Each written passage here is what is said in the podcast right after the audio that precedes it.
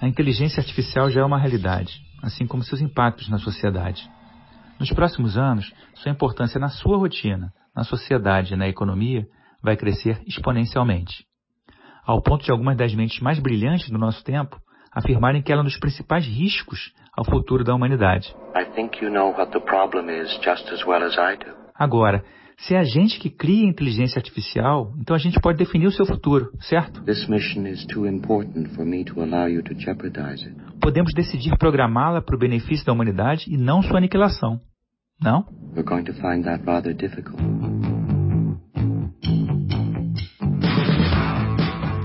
No episódio de hoje, eu converso com o artista multimídia Tadeu Jungle e com o diretor do Centro de Inteligência Artificial da USP, Fábio Cosman, sobre inteligência, criatividade, consciência e empatia. E também sobre arte e empregos, extremismo nas redes e nas ruas e fake news. Eu sou Steven Gen e esse é o Trip Consciência, lugar onde a ciência brasileira de ponta encontra a vida comum, de pessoas extraordinárias. Fábio Tadeu, muito obrigado pela presença aqui no Trip Consciência. O papo de hoje é sobre tecnologia em prol da sociedade. Tadeu, o uso de novas tecnologias é uma marca do seu trabalho desde os anos 80, quando a tecnologia não costumava interessar tanto assim o pessoal de humanas. Quando começa a sua relação com a, com a tecnologia? Bom, é um prazer estar aqui, Stevens, na Trip. Fábio, vou aprender muito hoje, vim preparado para aprender demais com o Fábio hoje. Uh, a minha coisa com tecnologia começou desde sempre, quer dizer, desde que eu comecei, eu entrei na, na, na, na faculdade, na escola de comunicações da ECA, é, foi televisão, foi vídeo. E de lá para cá eu tenho ficado envolvido com tecnologia o tempo todo, seja com vídeo, agora mais recentemente com realidade virtual. Uh, minha poética também tem uma coisa que ela caminha com, com, a, com, a, com os poemas digitais. Enfim, a tecnologia faz parte do meu cotidiano. Legal. Fábio, e no teu caso, você puder contar um pouquinho para a gente da sua trajetória? Você começou na engenharia elétrica, depois passou por robôs e está agora trabalhando com inteligência artificial. Conta um pouquinho de como começou essa tua teu interesse por essa área, né?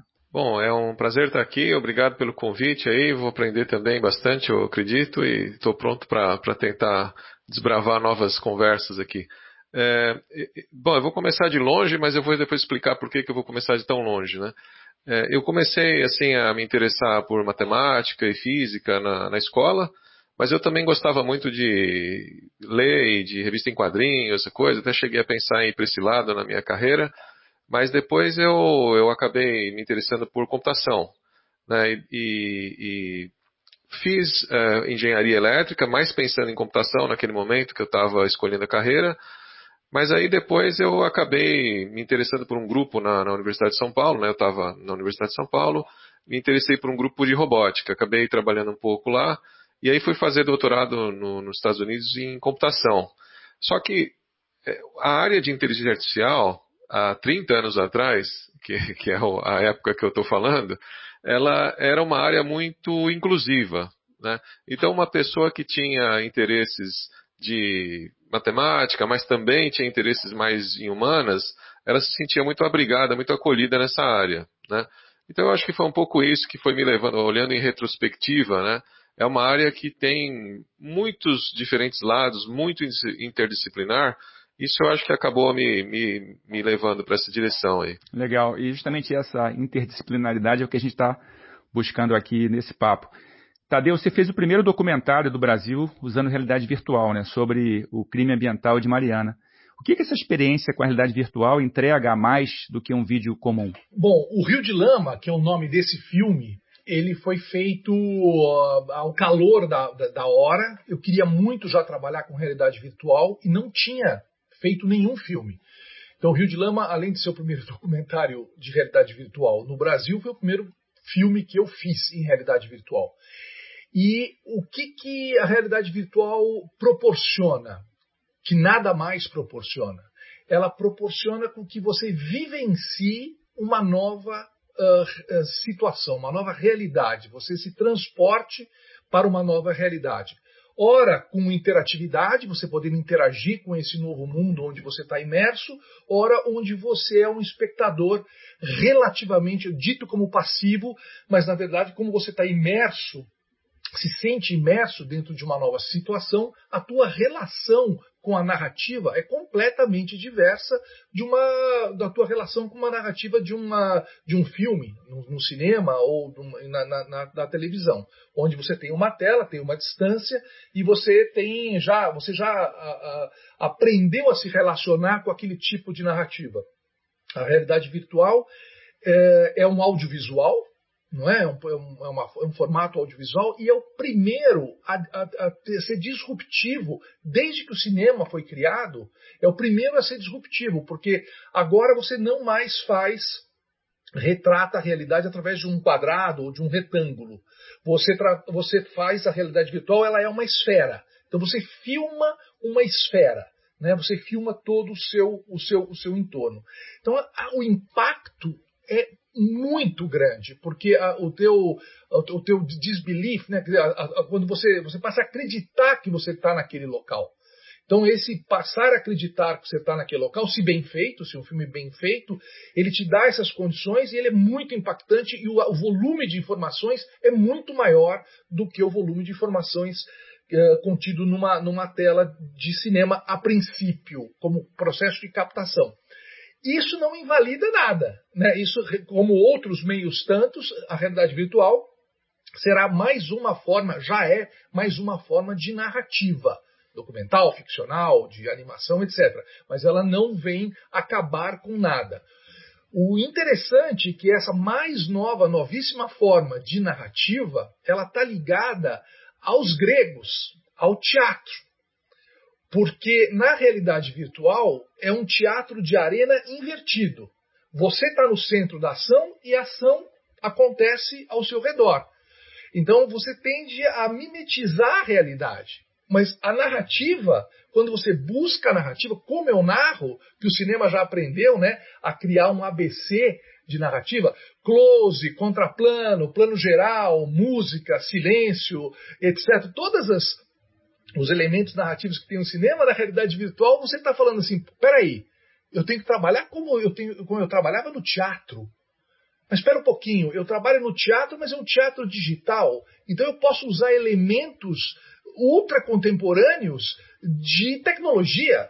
Posso. Então aí tem muito campo a ser explorado ainda. Estamos no, no, no comecinho. Maravilha, Tadeu.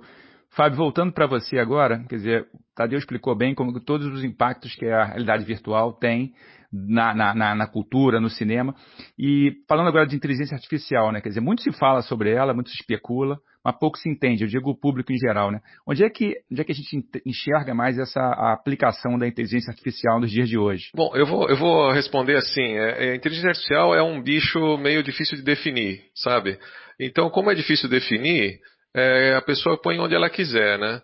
Então, é, hoje em dia, inteligência artificial é aquela coisa, é tech, é pop, né? Todo mundo fala disso, todo mundo usa isso, o sorvete é feito com inteligência artificial, o carro é feito com inteligência artificial. Então, é, eu acho que precisa, eu vou começar tentando situar um pouco como que a, a própria área se vê, né? Então, o que é inteligência artificial? É, é você procurar é, reproduzir por um artefato artificial, e essa é a parte fácil, um comportamento que você acha inteligente e isso é muito difícil de definir. Por quê?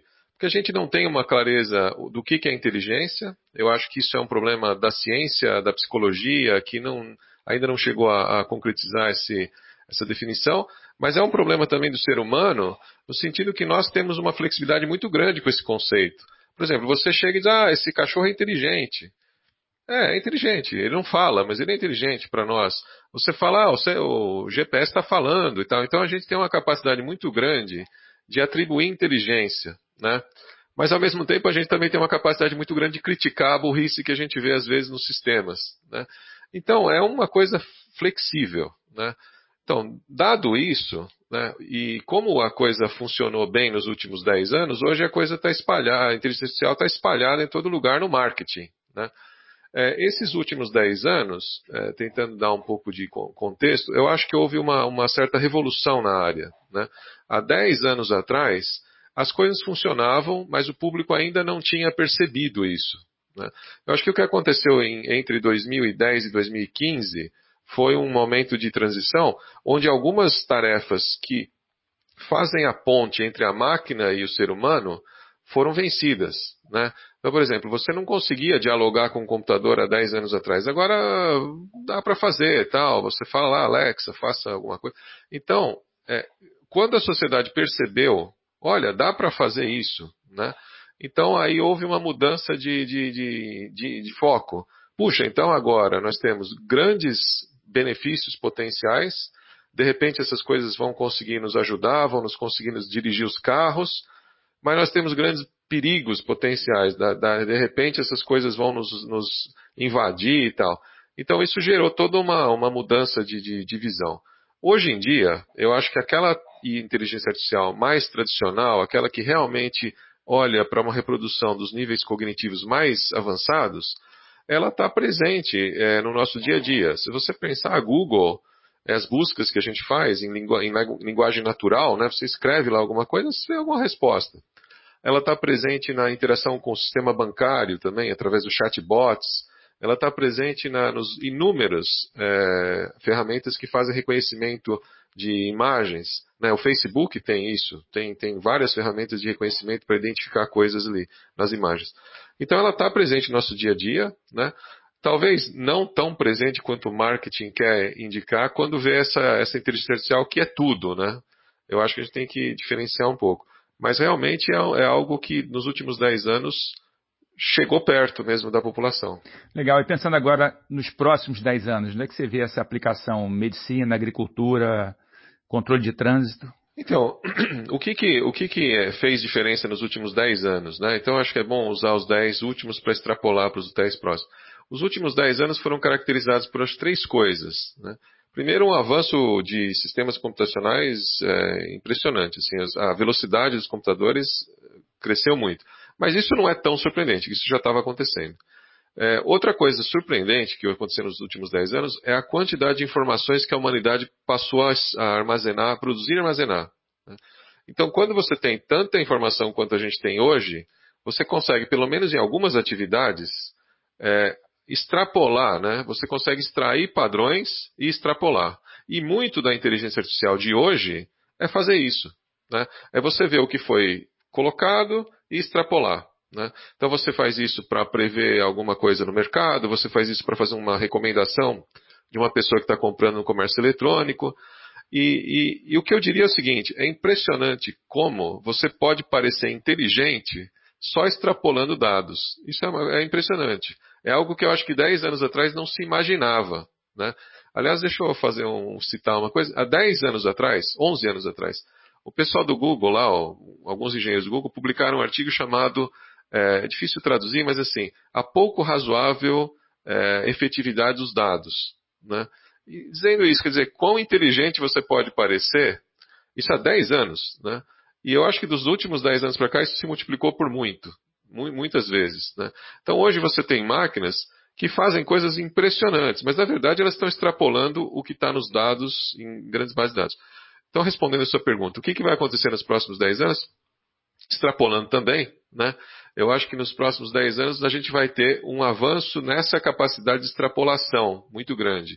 E muita coisa que está no laboratório hoje, por exemplo, em medicina, muita coisa está no laboratório. A gente, a gente acha que dá para fazer e tal, mas chegar mesmo na mão do médico ainda está tá difícil. Então, muita coisa que é baseada nessa grande coleta de dados extrapolação, eu acho que vai chegar no, no mercado mesmo, vai chegar na mão das pessoas. Acho que essa é a, é a previsão fácil para os 10 anos. Depois a gente pode fazer outras mais ficção científica, mas essa, essa é fácil. Beleza. Tadeu, como é que você vê, extrapolando né, a ideia de inteligência artificial para as artes, como é que você vê isso acontecendo nos próximos 10 anos, essa incorporação dessa tecnologia ou dessa forma, inclusive, de você coletar e, e, e trabalhar com os dados sendo aplicado nas artes? Bom, uh, o que eu acredito é que os artistas já estão né, utilizando a inteligência artificial para produzir trabalhos uh, de arte em várias plataformas, né, pintura, vídeo, etc. Eu acredito que a, que a, inteligência artificial vai ser utilizada assim como se utiliza um pincel ou como se utiliza uma câmera. Porque o que, que acontece? Na verdade, o artista faz uma seleção inicial de algum assunto e ele uh, municia a máquina desse, desse conhecimento, desse assunto que ele fez uma seleção inicial, Ele cria um algoritmo para que a máquina trabalhe aquilo, a máquina produz um resultado que ele filtra como bom ou ruim, de acordo com o seu, né, com a sua com o seu desejo, e ele pode re retroalimentar a máquina com aquele resultado em busca de outra coisa, ou modificar o algoritmo inicial para que ela produza um outro caminho e não aquele caminho original. Ou seja, quando eu estou vendo a realidade, uh, uh, a inteligência artificial trabalhar muito em diálogo com, a, com o artista. Uh, existe também esse mito, as arte, os robôs vão produzir arte. Essa é uma discussão que é boa de ter com o Fábio. Quer dizer, na verdade, assim, toda vez que o, o robô vai lá e produz, sei lá, uma pintura, tem todo esse processo para trás. Né? Em que momento a arte né, está realmente incorporada dentro da tecnologia? O que aí questionamento, o que é a arte? Né? Em que momento você tem alguma coisa que se descola daquela abstração? É muito complexo isso. Porque se você vai olhar o trabalho, aquela velha história, puxa, isso meu filho faria, né? Aquelas artes abstratas, isso meu filho faria. Então, quer dizer, quando o artista concebe um ponto preto no meio de um quadro branco, e isso revoluciona a arte, ou quando você desloca um, três mictórios e coloca na frente e diz isto é arte, um, né, em que momento que isso seria possível com a tecnologia e com a inteligência artificial? É uma questão que eu faço ao Fábio. Entende? Quer dizer, como é que isso vai se dar? Eu acho que é interessantíssimo a ideia de você poder ter um grande, uma grande ferramenta para poder experimentar processos de criação, de inovação. Né? Quais são os limites? Vamos tentar explorar isso? É absolutamente fascinante. Legal, Tadeu. Vamos passar essa pergunta para o Fábio, então. Eu vou aproveitar e pedir para o Fábio contar um pouquinho também do, do trabalho que ele tem né, com, com arte. Né? Acho que você poderia contar um pouquinho também dentro desse contexto. É, eu acho que o Tadeu tocou numa. Eu estava falando que é difícil definir inteligência artificial, mas eu, eu, é, tenho certeza que é muito mais difícil definir arte. Né? Então eu acho que é uma. É, assim, são questões complexas. Nós temos um, um grupo lá na, na Universidade de São Paulo que se chama Gaia. É o Grupo de Arte e Inteligência Artificial. E desde já já convido o Tadeu para ir lá e se juntar ou para fazer uma palestra. É, é um grupo de, de pesquisadores interessados. É, nós fazemos reuniões toda quarta-feira de leituras e discussão. E toda essa, essa temática aí de, de, da relação entre tecnologia e, e, e, arte aparece, né? O grupo é coordenado pela, por uma colega minha, que é Gisele Belgaman, que é uma professora da, da, da FAO, mas, mas realmente uma, uma artista conhecida e tal. E também por um, um colega pesquisador, que é o Bruno Moreski, já, já apresentou na Bienal, já tem uma, uma história. Inclusive, ele ganhou prêmio de melhor tese em arte recentemente. Então, é assim, é um grupo diverso, né? E eu acho que a temática ali é, é enfatizar a diversidade, porque nessa área existe muito pouca diversidade, né? Diversidade de gênero, de raça, tudo é muito, muito focado é, em um grupo relativamente pequeno, pouco representativo. Então a gente tem é, interesse de trazer essas questões lá e temos feito workshops e, e discussões. Né? Bom, nós temos vários, vários projetos nesse grupo. Tá? Alguns tocam nessas questões que o, que o Tadeu falou. Eu acho que esse diálogo pode ser bastante interessante e eu tenho muito a aprender. Né? Eu acho que a gente não tem tanto interesse lá no grupo, pelo que eu vejo da, das atividades, e nessa coisa da máquina reproduzir o ser humano e fazer um quadro igual do Rembrandt. Porque, veja, é como o Tadeu já disse, né? tem uma história naqueles quadros. Né? Aqueles quadros que foram feitos no período tal, eles significam alguma coisa. Né? Eles foram resultado de um experimento. Né? O Rembrandt, por exemplo, se pintou várias vezes na vida e teve todo um, processo de, de, de, de, entendimento desse, da, da arte dele, né? que está refletido ali. Se você parar, o computador reproduz. Tá bom, reproduz, mas isso não é o ponto. Então a gente tem explorado em vários projetos como que, como que ferramentas artísticas podem se misturar com ferramentas computacionais. E, e, e eu vou dar alguns exemplos. Né? É, esse é um trabalho que o Bruno tem feito, eu acho que é um trabalho muito legal, examinar os erros que os computadores fazem. Né?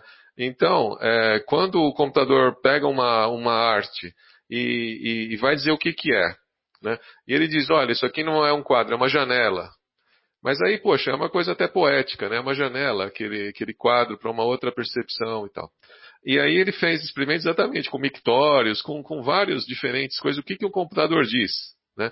E o que ele chegou à conclusão é que normalmente o, o que essas máquinas falam são produtos que estão à venda, né? produtos do dia a dia que estão é, que são, são de onde elas aprendem, vamos dizer assim, até colocando alguma humanidade nessas máquinas. Elas aprendem com esses dados, né? então elas vão falar exatamente a mesma coisa, né?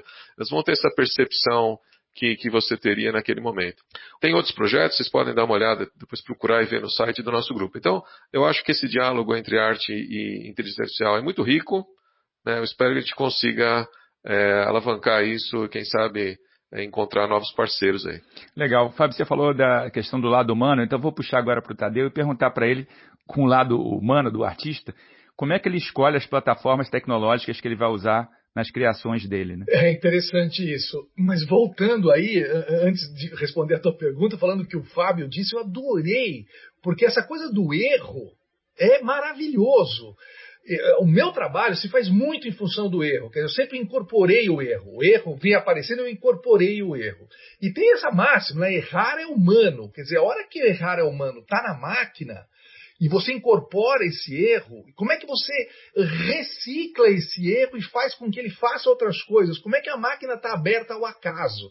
Isso me interessaria muitíssimo, trabalhar com essa questão do acaso, incorporando o, o erro dentro de um processo de, de, inteligência artificial. Eu com certeza vou entrar nesse grupo Gaia aí. A Gisele, eu adoro a Gisele, sigo a Gisele, minha amiga também, eu sigo ela há muito tempo uh, os glitches, né, que eu adoro, essa coisa do E, do, do, do, dos acasos. Eu tenho vários trabalhos que depois eu fui entender que vieram desses erros, desses acasos, não, não acasos, né?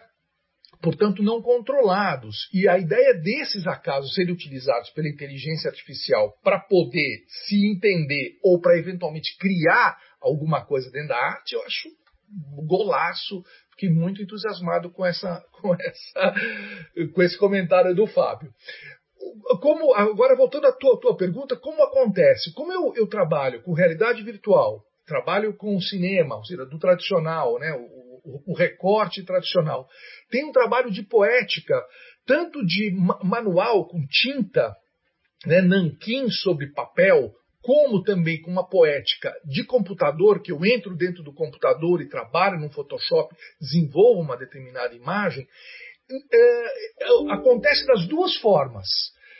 Assim como o Wong Kar-wai, por exemplo, que ele fala assim, não, eu quero escolher, eu escolho muito um lugar onde eu quero passar meses, onde eu gosto muito, e aí eu crio uma história para poder fazer dentro daquele lugar. Isso é muito interessante, quer dizer, foge da perspectiva de você tá, ter uma história que você julga que é, é, tudo, é o máximo, que vai revolucionar, e aí você conta aquela história e ela vai se desenvolvendo. O cara vai par, parte muitas vezes de um lugar físico ou de um lugar onde ele gostaria de estar para desenvolver a história a partir dali. Eu acho que no meu caso também, falo assim, puta, eu estou muito cansado de ficar olhando para a tela. Aí abro coisas que são né, mais uh, uh, tinta, cheiro, papel e tal, e começo a trabalhar ali para poder fugir do outro. Talvez essa minha necessidade, como sempre foi incontrolável, de ter multiplataformas, seja o lugar onde eu me refugie de uma ou de outra. A minha cabeça precisa desligar de uma e ficar em outra, e aí voltar para aquela primeira é uma necessidade minha de troca de plataforma. E normalmente ela acontece assim: quando eu estou cansado de uma coisa, eu começo a pensar em outra, em outra plataforma. Legal. Continuando contigo, Tadeu, o Fábio ele, ele, compartilhou com a gente como é que é difícil tentar definir inteligência. Né? A gente falou também a questão dos erros, a importância dos erros em todo esse processo. Você se arrisca a definir criatividade? Puta, eu acho que também está nesse rol da pergunta de vários milhões de dólares. Mas a ideia de criatividade, eu acho que está muito próximo da invenção, né? de você inventar, de você conseguir ir para um outro lugar. Que é uma capacidade, muitas vezes, eu não sei se é nata ou inata, depende muito de cada um, né? Mas eu acho que a ideia é de você inventar, de você conseguir chegar num lugar que você que não existia, talvez, ou de um pensamento que não existia de fazer uma obra que não existe, enfim, fazer alguma coisa nova. Eu acho que aí, nesse sentido de criatividade, ter criatividade, pessoa que consegue não repetir, né? Como diria no, o, o Ezra Pound, não, você não será um diluidor, não, você não será um repetidor, você será um inventor. Eu acho que quanto mais próximo da categoria de inventor você está, mais próximo da criatividade você está. Perfeito, Tadeu. Eu vou voltar para o Fábio agora e vou perguntar se dá para a gente pensar em criatividade sem consciência. Bom, vamos lá. É, todas as perguntas são fáceis aqui, né? Bom, é, eu acho que estamos juntando na mesma frase duas palavras muito difíceis, né? O que é criatividade e o que é consciência. Então, deixa eu tirar um pouco a consciência dessa pergunta por um momento, é, depois eu volto é, a falar sobre isso. Mas eu acho que é, eu tenho conversado muito com isso, sobre isso com um colega lá, o meu colega Hugo Neri, que é sociólogo e tem transitado pela filosofia. É, nós colaboramos um pouco nessa discussão de como que a, a, o avanço dessa tecnologia inovadora que a gente tem nos últimos 10 anos, de extração de padrões e de extrapolação de forma muito efetiva, como que ela afeta até questões ancestrais aí, da, da, das humanidades podemos pegar um gancho aqui e falar um pouco de criatividade. Né? Criatividade é um conceito difícil, provavelmente outras pessoas viriam aqui e falariam muito sobre isso, a gente poderia discutir um ano sobre isso. Mas hoje, se você olhar especificamente nos sistemas de inteligência artificial, os sistemas estão começando a ter tantos dados que eles conseguem extrair padrões que nós não percebemos. Né? Então, por exemplo, você tem alguns sistemas médicos que conseguem detectar problemas na retina que os médicos nem sabiam que estavam lá. Né? E depois que você fica sabendo isso, você pensa, bom, tudo bem, é lógico, tudo bem, não é tão surpreendente, afinal de contas você tem tanto dado, você tem tanta imagem, de repente você consegue fazer melhor do que o olho humano. Assim como depois que você vê um carro a 300 por hora, você fala, bom, tudo bem, talvez exista um sistema que corre mais do que o ser humano. Né? Talvez para um, um egípcio 6 mil anos atrás, ele falasse, não, não, não tem como eu correr a 300 km por hora. Né? Então, quando você, você vê a coisa funcionando, extrapolando nesse nível, você começa a pensar assim: bom, mas é, se ela extrapola e encontra um padrão que ninguém tinha percebido e faz alguma coisa sobre isso e toma alguma decisão, será que isso não está revelando alguma criatividade, alguma medida? Né? E em que medida isso diz sobre a nossa criatividade? Né? Em que medida, retornando para o ser humano, quer dizer, o que é criatividade? É você olhar um monte de coisas e pensar algo que ninguém tinha percebido ali, já conta. Talvez existam outras dimensões da criatividade, mas isso conta. E nesse sentido, nesse sentido muito específico, eu acho que as máquinas estão começando a mostrar alguma capacidade de extrapolar em, em, em direções que nós não estamos conseguindo. Né? É, então, questões de medicina é o que eu já citei, eu acho que é o mais fácil de entender o que está acontecendo. Mas existem outras dimensões em que você vê, por exemplo, máquinas gerando texto. Né? E os textos demonstram uma certa criatividade. Parecem que, puxa, eles captaram alguma coisa que não dava para captar. Mas quando você imagina, bom, o que, que realmente está acontecendo? Eles estão baseados em milhões de textos e estão extrapolando padrões. Então, até uma questão que eu volto para os ouvintes aí, quer dizer, você acha que isso é criatividade?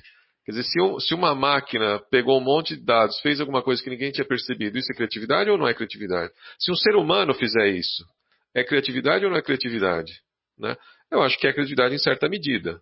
Agora, também eu acho que a gente está muito longe de, de, de, ficção científica no sentido assim que uma máquina vai gerar um texto Shakespeare. Eu acho que isso é, ainda é algo muito distante. Né? Inclusive, se você pega os geradores de texto que existem hoje, de vez em quando eles geram coisas muito bonitas, de vez em quando eles geram coisas muito, muito erradas, até comentários inadequados. Né? Então, é, é, é, difícil. Agora, a sua pergunta tinha uma outra parte, mais difícil ainda que a consciência, né? Isso. Essa daí eu acho que está longe de, de, de, da, da, tecnologia conseguir é, penetrar, mesmo porque eu acho que a gente não tem uma clareza do que, que é consciência. Né? O que, que é o qualia que, que nos caracteriza como, como algo diferenciado, né? Será que é alguma coisa ou será que não é alguma coisa? Então, eu acho que a gente está longe, a, a, tecnologia de inteligência artificial não tem clareza sobre o que, que é a consciência que nós estaríamos tentando reproduzir.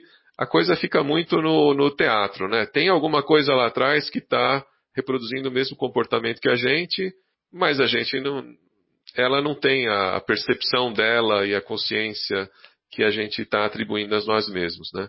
Então acho que eu, eu diferenciaria, tiraria a consciência disso um pouco, porque aí a gente cai numa discussão eminentemente filosófica que a tecnologia não está conseguindo, não está perto de resolver. É perfeito. Tirando então a consciência aqui da, da, da conversa, não, talvez pela falta de consciência, a gente está vendo muito a inteligência artificial, a internet radicalizando pontos de vista, né, levando ao extremismo, racismo, basicamente tudo que está acontecendo é, hoje em dia, né, acaba levando a esse tipo de, de, de, percepção de pensamento.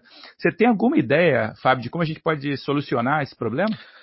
É, bom, é, esse é um problema que diz muito sobre muitas dimensões da nossa sociedade, né? Eu acho que a tecnologia, que é o veículo dessa radicalização hoje, é um componente. Né? Então, o que eu poderia falar mais otimisticamente sobre a tecnologia é assim, que eu acho que há tecnologias que podem ajudar isso. Né? Então, tecnologias de geração de informação, eu acho que podem ajudar isso. Né?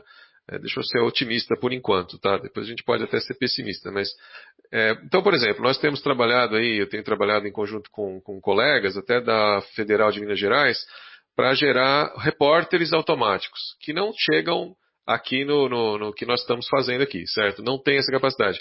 Mas, por exemplo, que coletam dados. É, no caso, por exemplo, vou dar um exemplo. Tem um repórter que a gente fez que chama Repórter da Mata. Ele coleta dados sobre a Amazônia, sobre as queimadas e gera pequenas notícias no Twitter. Né? Então ele gera notícias de fonte segura, de fonte até onde as pessoas podem acreditar seguras. Né? É, nós temos um outro repórter que faz a mesma coisa com Covid. Então coleta em, em informações de, do World Meter, que é um órgão sacramentado, e faz pequenas notícias. Então eu acho que uma coisa que eu posso falar otimisticamente é assim, as ferramentas de inteligência artificial, elas podem nos ajudar a dar, elas podem nos dar um suporte para entender o mundo, entender as notícias, para a gente sair desse mundo de notícias malucas que a gente vive e conseguir navegar um pouco melhor. Né? Então eu acho que a gente tem que explorar esse caminho. Acho que a sociedade tem que explorar esse caminho. Tem que usar a tecnologia a seu favor. Né? É, agora, infelizmente, nós estamos aí imersos num monte de, de, de, de imagens falsas e, e, e, notícias falsas, que aí eu realmente não, não sei se, se o Tadeu tem algo a, a mais inteligente a dizer. Não, que... é, é interessantíssimo que você fala, Fábio, e eu não sei se eu acho que eu coloco em forma de pergunta, porque eu acredito que quando você diz, criamos dois repórteres, que é extremamente promissor, que estão ligados a fontes uh, confiáveis, so far, quer dizer, até agora parecem confiáveis, então tem um componente humano que está julgando aquelas fontes. Eu estou julgando aquelas fontes como confiáveis. Isso é humano, eu estou julgando aquilo. Eu, eu, acho que o grande dilema, talvez a realidade da inteligência artificial, seja ter essa coisa democrática e principalmente diversa já no seu design, já na sua concepção. Se você tem já essa diversidade, que até você citou aqui no começo da nossa conversa, estamos procurando a diversidade, etc. Quer dizer, se você tiver essa diversidade na hora de você conceber uma determinada uma maneira, plataforma, máquina, caminho da inteligência artificial, eu acho que a gente já ameniza um pouco a, o impacto de uma dúvida sobre o que essa máquina está fazendo. Você não julga isso? Eu acho que essa é uma, é uma questão, né? Essa questão da, do diversity by design, uh, democracia by design, não? É, eu acho que esse ponto, Tadeu, é, é interessantíssimo, porque ele, ele levanta uma série de, de, questões que hoje afligem a área de inteligência artificial. Né? É, olha, é, dez anos atrás, mais ou menos, eu fiz uma palestra na Unicamp para uns alunos lá. E os alunos me perguntaram ah, qual é o futuro da inteligência artificial. Eu falei, olha, eu vou, vou chutar o pau da barraca, vou falar uma coisa maluca aqui. Eu falei assim, vai ser a discussão de ética. Isso aí vai demorar 20 anos para acontecer. E, na verdade, rapidamente isso se tornou importante e hoje a área técnica, tecnológica, a área científica, está muito preocupada com questões éticas. E, e isso envolve uma série de, de pontos. Né? Então, envolve é, evitar discriminação, né? envolve ter transparência, envolve ter capacidade de explicar os resultados para que haja controle democrático, certo? Porque senão você vive naquele mundo. Hoje a gente vive, né? Às vezes a gente vai num lugar e fala: o que está acontecendo? Ah, o sistema fez isso. Não, não sei. Ninguém sabe o que está acontecendo. Então você poderia chegar numa situação que ninguém realmente sabe por que está sendo tomadas as decisões. Então, tudo isso eu acho que está muito, é, muito in, in, na mente dos pesquisadores hoje em dia, porque se tornou muito importante. Né? Essa questão de como você evitar a discriminação é fundamental. Isso vem, a discriminação acontece por vários motivos. Né? Ela, ela vem porque se você está extrapolando dados e os dados que você tem têm alguma, algum padrão de discriminação, você vai acabar fazendo a mesma coisa se você não tomar cuidado. Então esse é um problema. Eu acho que talvez já, já esteja até um pouco batido aquele exemplo do sistema dos Estados Unidos que é, liberava as pessoas da prisão e que no fim das contas liberava mais pessoas brancas do que negras e tal. É, é um problema que você está pegando dados que têm um viés e está reproduzindo. Mas eu acho que o problema é mais, mais complexo do que esse, talvez nem sempre se perceba o nível de complexidade. Então você imagina o seguinte, você imagina você discutindo se imigrantes é, cometem mais crimes, né?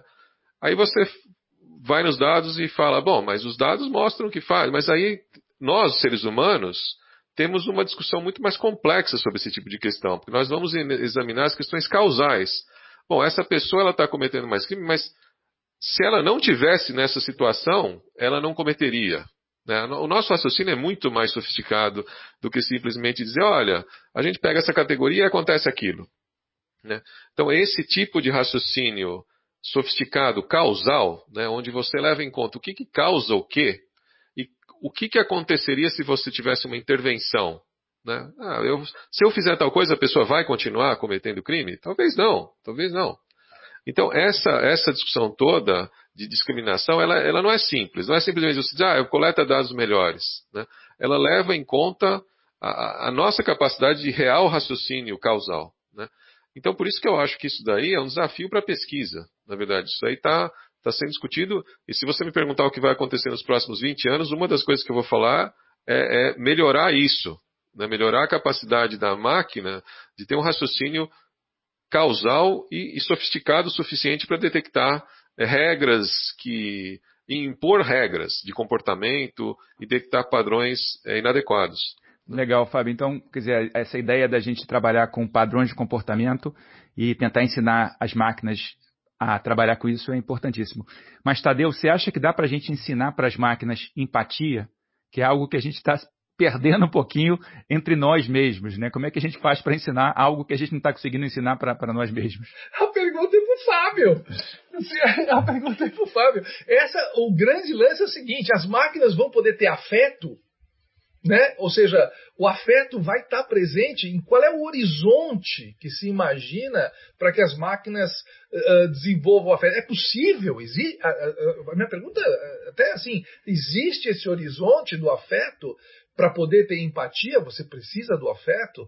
Né? Eu acho que essa é a grande questão que a gente fala, dizer, o Fábio acabou de citar aí, ah, claro, tem mais uh, imigrantes, que cometem crime? Sim, tem, porque os caras são menos favorecidos, vivem numa situação X, então eles cometem mais crime. Então os imigrantes são mais criminosos que os outros? Sim, nesse momento, em termos de números, sim, mas por que eles são? Ah, por causa desse raciocínio que a máquina ainda não consegue chegar. Eu acho que quando a gente fala em afeto, é muito mais complexo muito mais complexo. Eu voltando um pouco aqui, puxando um pouco para o meu lado da realidade virtual, esse é uma forma, essa tecnologia da realidade virtual é, segundo o Chris Milk, que é um dos papas da realidade virtual, é a maior máquina de empatia jamais inventada. Porque a ideia de você vestir o sapato do outro, a ideia de você estar no lugar do outro, a ideia de você vivenciar alguma coisa que, né, em outra situação, isso gera uma empatia muito grande. Né? Nesse sentido, é que a tecnologia está ajudando, já está uh, apontando para a empatia. Né? Tecnologia e empatia caminhando juntos. Mas agora, já na inteligência, na inteligência artificial, que é o nosso tema aqui hoje, eu acho que o Fábio vai nos contar agora histórias incríveis sobre o afeto e a empatia. Olha. Deixa eu só, antes do Fábio responder, deixa eu só complementar essa, essa pergunta, porque vou complementar a pergunta do Tadeu.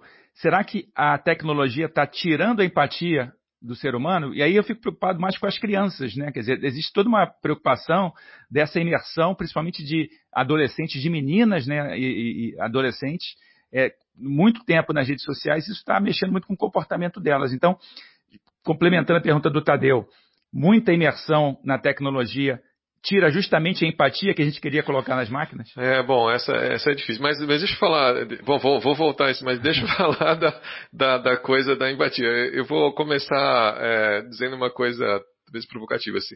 Eu acho que de certa forma é o que os chatbots tentam fazer hoje em dia, né? Todo mundo já entrou no chatbot e ouve aquela voz, e quando você liga em algumas companhias, ele fala: Ah, estou pensando. Você sabe que não está pensando nada, está só procurando lá.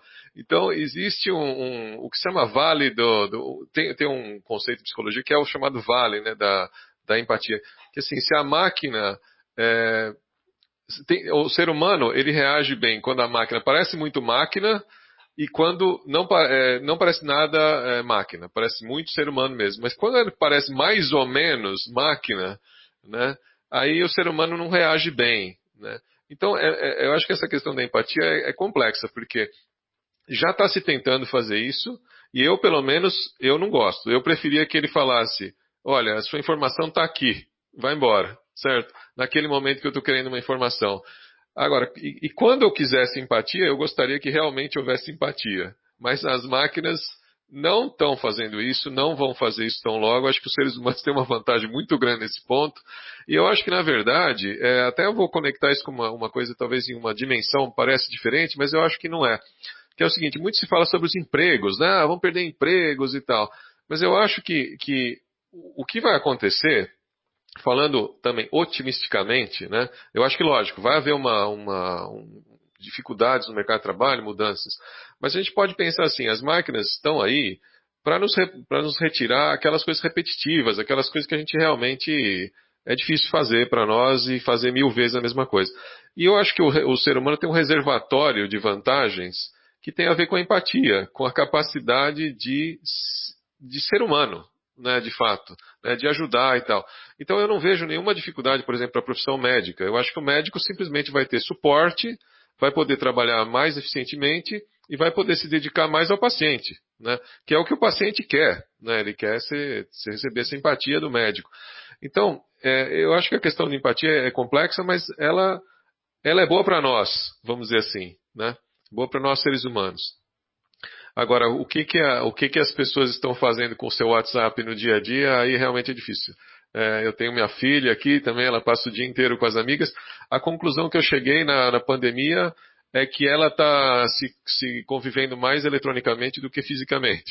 E, e, e, talvez melhor. Então eu não sei responder essa questão, é difícil mesmo. O ser humano é complexo, né? Acho que o Tadeu conhece mais essa, esse mundo aí da, da, da vida humana e conexão com o ser humano. Não, eu, eu, acho que essa questão, eu acho que hoje uma questão muito premente, que essa coisa sempre da tecnologia, principalmente com crianças, né? Eu acho que o primeiro caminho, que se, eu que sou um cara de tecnologia, sou um cara de tela, sou um cara de a primeira coisa que eu faria é desligue as telas e vá para a natureza. Primeira coisa que eu faria. Eu acho que a primeira coisa que você tem que jogar a criança dentro da natureza, aprender a natureza e crescer mais próximo que possível com planta, para poder entender essa, já, essa solução do planeta, né, essa solução cósmica de convivência, de troca, de complexidade, de soluções que a natureza tem. A hora que você tiver essa grande proximidade, conseguir realmente ter um diálogo franco, aberto com a natureza, com, essa coisa, com essas diversidades todas, acho que aí é, um, é uma hora de você começar a botar os pés dentro das telas e das tecnologias. Então, esse seria assim, então, a minha preocupação. E acho que dentro das redes sociais, das, da, da, da, da, coisa da tecnologia que a gente fala com, com criança, principalmente, o grande mal são as redes sociais.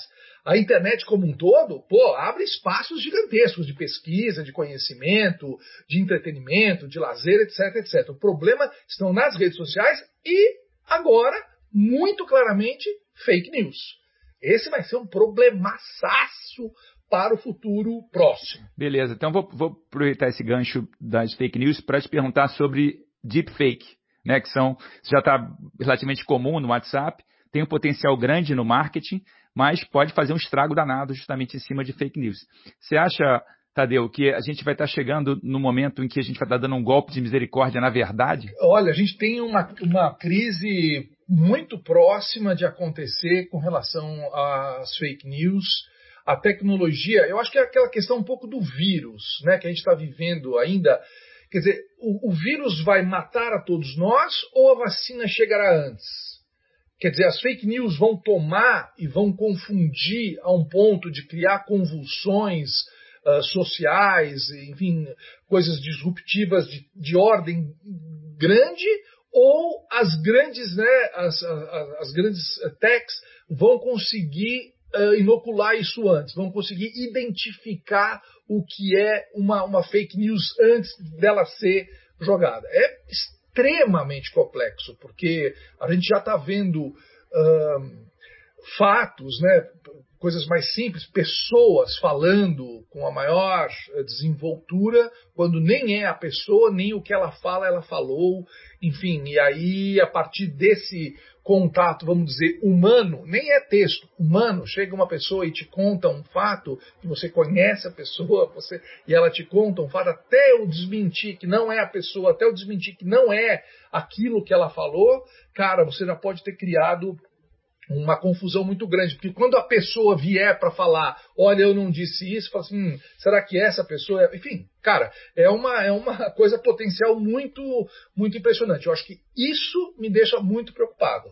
É, o avanço a tal ponto da tecnologia que ela crie uma outra realidade e através da inteligência artificial essa realidade fique um pouco fora de controle uh, criando factoides e fake news uh, em profusão. Legal. Fábio, eu vou pedir então para você explicar também para a gente o que, que é a, a deepfake e também se dá para a gente combater a deepfake com mais tecnologia. Bom, deepfake é como bom, esse nome eu acho que é até interessante, né? O nome, a palavra deep, né, que em inglês significa profundo, ela é uma palavra que está muito na moda em inteligência artificial. Né? Então talvez seja bom até explicar o porquê, né? É, existe uma técnica de aprendizado, né? O que, que é o aprendizado? É você pegar dados, você pegar experiências, você pegar coisas que aconteceram e extrair padrões. Pelo menos isso é o que se faz em inteligência artificial. Um modelo é, que é antigo já é o modelo de redes neurais, que é o modelo que procura, de certa forma, simular como é que o cérebro humano funcionaria, mas é muito ainda distante daquilo que deve ser o cérebro humano. São são modelos simples, mas repetitivos. Né? E eles funcionam em camadas. Você tem uma camada de elementos computacionais, depois outra camada, outra, outra, se, repetem, se repetem essas camadas. Quando você tem uma rede neural com muitas camadas, a gente diz apropriadamente que a rede é profunda. Né? E em inglês é a Deep Neural Network. É uma rede neural profunda. O aprendizado dessas redes profundas é o que se chama deep learning. Né? É o aprendizado profundo. Que não significa que você está aprendendo nada muito profundo. Significa só que o modelo é um modelo com muitas camadas. Né? O que aconteceu há uns 4, 5 anos atrás é que se descobriu um tipo de rede neural que se chama redes neurais generativas, adversárias, tem vários, várias diferentes classes de redes neurais que conseguem gerar é, dados com a mesma qualidade do que elas recebem. Né? Então você coloca uma imagem, você coloca um monte de imagens e ela consegue gerar imagens de forma muito realista. Né? Então essas, essas redes neurais generativas, adversárias, tem, tem vários nomes, elas é, conseguem gerar imagens que parecem muito verdadeiras. Então, você coloca lá é, uma série de imagens de pessoas, ela gera uma imagem de uma pessoa num, num determinado lugar. E isso, isso é a origem dos deepfakes, né? É de onde surgiu essa tecnologia. Se bem que é, falsificação de imagens é uma coisa antiga. O, o que hoje está em voga, o que hoje está em voga, o que hoje está se causando preocupação são essas imagens que são extremamente realistas. Né, de, geradas por essas redes, que são essas são as deepfakes. Mas e a tecnologia? Tem como a gente combater a deepfake com mais tecnologia? Sim, sim, eu acho que esse, é um tópico de pesquisa muito quente hoje. Né? E muitas dessas deepfakes, na verdade, elas são facilmente identificáveis. Então, é aquele caso de gera uma imagem, a orelha da pessoa é maior de um lado que do outro. É, tá, tá, o nariz é metade de um jeito, metade do outro. Então tem muita coisa que parece realista que não é. Né? Às vezes você olha o, o, contexto da imagem, o contexto não tem nada a ver. Então, elas não são tão perfeitas ainda. E por isso existem vários programas de detecção de deepfakes que estão. É uma, é uma briga. Isso é uma briga. Né? Na medida que os pesquisadores que vão fazendo detectores melhores, os falsificadores vão fazendo programas de falsificação melhores. Né?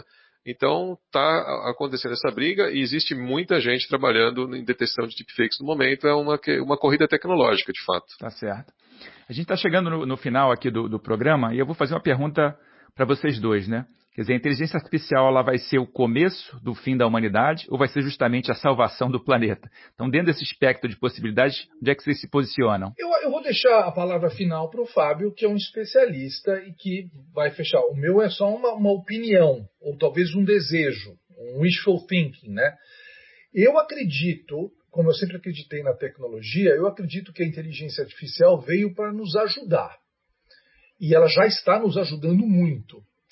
E eu gostaria de acreditar, quero acreditar, que ela vai se aproximar uh, de soluções de problemas que nós não conseguimos, que ela vai salvar muitas vidas, seja em âmbito da medicina, do social, que ela vai criar muitas obras de arte, vai nos ajudar a criar mais arte, vai nos fazer ficar mais interessantes como seres humanos. Espero que ela fique nesse patamar e que não que não nos possua e não nos domine, né? Que eu acho que essa é a grande é o grande medo, né? Que a máquina, que o Hall nos, nos, nos, nos domine e nos leve para outros caminhos.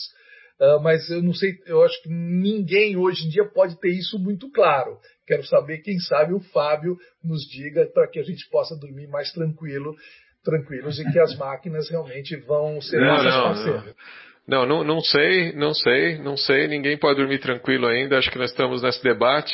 Eu acho que a sociedade é que, que tem que debater isso muito, né? Então, acho que nesse sentido é importante que a gente discuta aqui e, e a sociedade pense no que quer, em que caminho quer seguir. Mas eu vou, vou, vou dizer assim, eu, eu, como eu trabalho na área, é óbvio que você pode esperar de mim uma visão mais otimista, certo? Eu acho que se eu não acreditasse, eu dificilmente trabalharia com isso. Eu acho que hoje existem utopias e distopias nessa área. Tem de todos os aspectos que você imaginar, você vai encontrar é, posições é, fortes. Né? vou falar um pouco da, do que seria a utopia, tá? Vou começar com a utopia aqui. A utopia, que é aquilo que as pessoas que estão na área estão tentando fazer, certo? A utopia é que a, a, essas máquinas sirvam como suporte ao ser humano, aumentem a produtividade, aumentem a precisão do nosso trabalho e consigam nos ajudar e consigam nos retirar, retirar da, nossa, da nossa carga aquilo que é repetitivo e, e desnecessário. Né? Agora, que isso tem que acontecer com uma distribuição justa das riquezas que vão, vão ser geradas nesse processo, certo? Então, eu acho que para a sociedade, para que essa utopia se realize, você tem que ter uma distribuição é, adequada e justa daquelas é, riquezas que vão ser oferidas desse processo de aumento de produtividade. Né? Eu acho que é aí que entra a discussão social. Né? Agora, eu acho que o Brasil, em particular, deixa eu falar uma coisa sobre o Brasil, o Brasil tem vantagens nessa, nessa tecnologia, né? Ele, ele, ele tem que explorar um pouco isso. O Brasil tem uma, um, uma população grande, é uma população relativamente uniforme, que fala a mesma língua, certo? O Brasil tem órgãos de geração de informação, que agora, infelizmente, talvez esteja um pouco sob discussão e sob questão, mas são órgãos importantíssimos para que o Brasil consiga automatizar suas atividades e dar suporte aos seus cidadãos.